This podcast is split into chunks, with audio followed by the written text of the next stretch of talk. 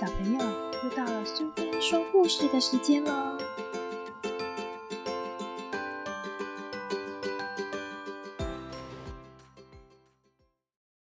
今天我们要讲的故事是《小布球》，作者是晴天，绘者是郭碧如，由世一文化所出版。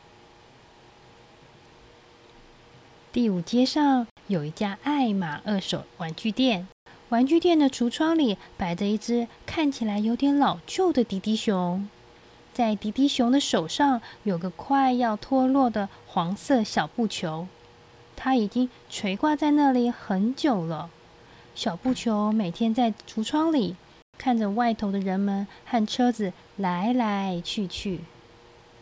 这一天，店里来了几位客人，其中一位小客人买下迪迪熊，小布球也跟着迪迪熊离开了玩具店。没想到，才离开玩具店不久。小布球就从迪迪熊身上掉落到地面，圆圆的小布球开始向前滚。小布球滚出红砖道，滚到有许多车辆来来往往的马路上。小布球加入小丑的表演节目中。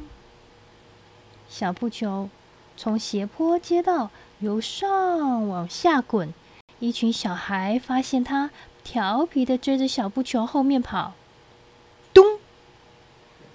小布球不小心打到了猫咪，把猫咪吓了一跳。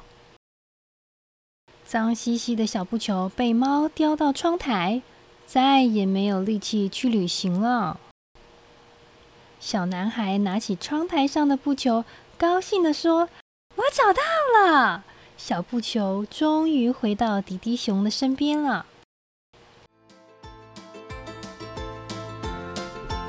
喜欢今天的故事吗？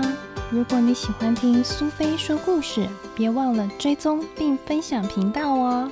谢谢聆听，下次再见。